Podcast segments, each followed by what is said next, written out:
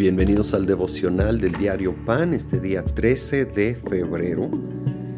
Y leemos desde el versículo 1 del capítulo 13. En la iglesia de Antioquía eran profetas y maestros. Bernabé menciona a otros y termina y Saulo. Mientras ayunaban y participaban en el culto al Señor, el Espíritu Santo dijo, apártenme ahora a Bernabé y a Saulo para el trabajo al que los he llamado. Así que después de ayunar, orar e imponerles las manos, los despidieron. Bernabé y Saulo, enviados por el Espíritu Santo, bajaron a Seleucia y de allí navegaron a Chipre. Aquí vemos cómo Dios llama a Bernabé en primer lugar y Saulo, que tenía menos tiempo pero que tenía un llamado muy, muy poderoso de parte de Dios. Y, este conjunto de, de un liderazgo en la iglesia haciendo su parte y a la vez, aclara, enviados por el Espíritu Santo.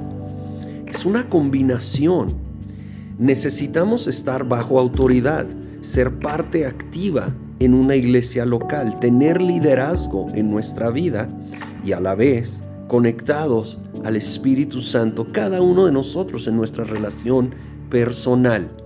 Algunos, la verdad, solo buscan uno y dependen solo de la iglesia y el liderazgo, pero necesitan su propia relación íntima, personal con Dios. Otros creen que por tener esa búsqueda personal de Dios no necesitan de la iglesia local, no necesitan de liderazgo humano pero eso va contrario a toda la enseñanza del Nuevo Testamento y aún al ejemplo de estos grandes hombres de Dios.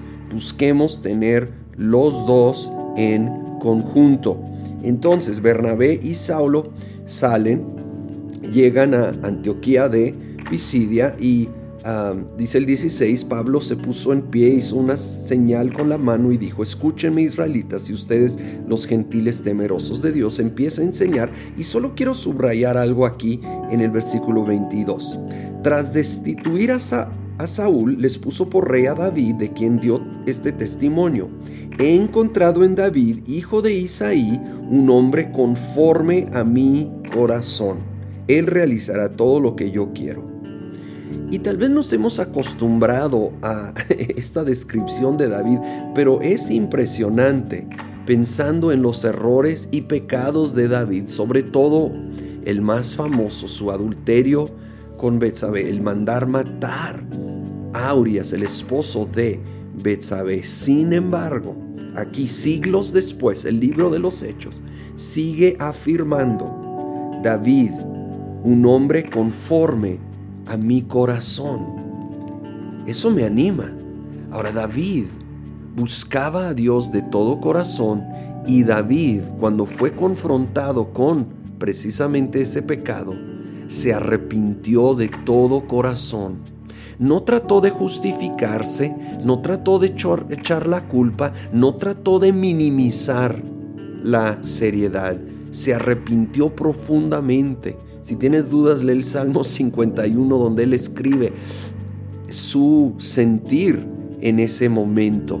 Profundo, verdadero arrepentimiento. Eso es el corazón conforme al corazón de Dios. No la perfección, no hay perfección.